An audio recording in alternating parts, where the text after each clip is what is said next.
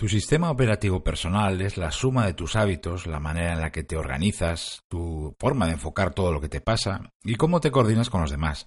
Todo eso es con lo que te mueves, haces las cosas, construyes tus proyectos, persigues tus prioridades y objetivos, vamos, con lo que vives y trabajas. Todo el mundo tiene su propio sistema operativo personal, pero el problema es que la mayoría ni se ha molestado en pensar en él. Gracias por acompañarme, te habla Berto Pena y este es el podcast de Think donde aprendemos a ser más eficaces en el trabajo y a tomar el control de nuestra vida.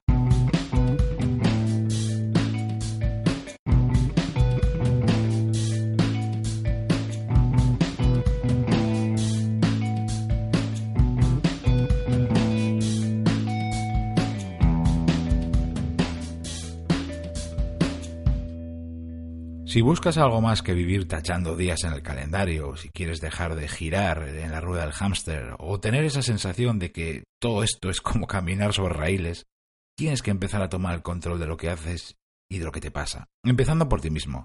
Esto no es nada nuevo, es lo que primero que aprendes cuando te interesas por tu productividad, la gestión personal. El problema es que la mayoría de la gente no es consciente de lo mucho que pueden llegar a cambiar las cosas cuando te tomas en serio tu propio sistema operativo crear una red potente de hábitos personales, incorporar fórmulas de trabajo y organización claras y desarrollar una serie de habilidades vitales hoy en día, como por ejemplo saber decir no, cada vez, cada vez cuenta más. Tú eres lo que son tus hábitos. Un buen trozo de lo que quieres conseguir, ser o tener lo va a marcar tu propio sistema operativo.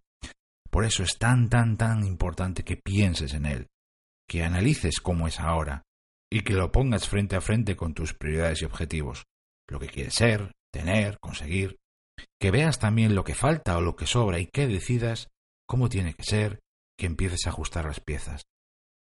No asumas nunca que tus rutinas y tus hábitos son los mejores. Esa es una de las mayores trampas en las que yo he caído y veo que cae la gente. Es lo que un día yo bauticé como la arrogancia de los malos hábitos. Haz ese análisis de tu sistema operativo personal. No esperes y que no te despiste la palabra análisis, que parece como muy teórica, muy fría, muy distante, porque te estoy hablando de cosas muy, muy prácticas. Fíjate cómo lo haría yo. El paso uno empezaría por analizar tus horarios, tus rutinas, tus costumbres, tanto en casa como en el trabajo. ¿Esas rutinas las has pensado y decidido según lo que buscas? ¿Son las mejores que puedes tener de acuerdo a lo que tú necesitas? ¿De qué manera podrías afinarlas uh, y optimizarlas? A lo mejor no tienes que hacer una revolución de golpe, solo un par de pequeños ajustes, pero a base de repetirlos cada día, terminarán siendo una revolución personal. Paso 2. Analiza tus hábitos y formas de organizarte, sobre todo en el trabajo. Céntrate en dos áreas especialmente, tu agenda calendario y tu lista de proyectos y tareas. ¿Tienes unas buenas herramientas y las conoces a fondo? ¿Sigues un método o ideas claras a la hora de organizar tu calendario y tus tareas? ¿O más bien vas apuntando cosas sin ton ni son? ¿Todo eso te está ayudando a acercarte cada día a tus prioridades y objetivos? ¿Sí o no? ¿Tienes más tiempo? ¿Tienes el control de lo que tienes pendiente, de esas cosas que tienes que hacer y sabes cuándo? ¿Entrega las cosas en su fecha? Dicho de otro modo, ¿estás liderando y yendo por delante de tu trabajo o más bien lo persigues por detrás? Y el paso 3. Analiza tu vida digital, tus hábitos en Internet y sobre todo el, el, uso del teléfono móvil, porque es uno de los mayores agujeros negros en la vida de las personas. Si se utiliza sin hábitos ni límites, definidos, pensados y claros, se traduce en todo esto. Montones y montones de tiempo tirado a la basura. Saturación y exceso de información inútil. Bombardeo de notificaciones, distracciones, desorientación y sensación de hacer muchas cosas que en el fondo no sirven para nada. También aplicaciones que van y vienen, pero ¿para qué?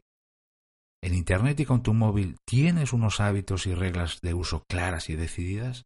¿Has marcado límites para evitar que todo eso te controle a ti? Tres pasos. Hay más cosas, ¿eh? pero yo empezaría por ahí. Es un buen comienzo.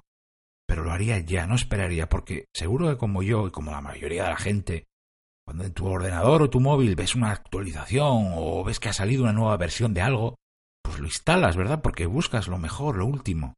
Pues entonces, ¿por qué no haces lo mismo con tu sistema operativo personal? Muchas gracias por haberme acompañado este ratito. Se despide de ti, Berto Pena.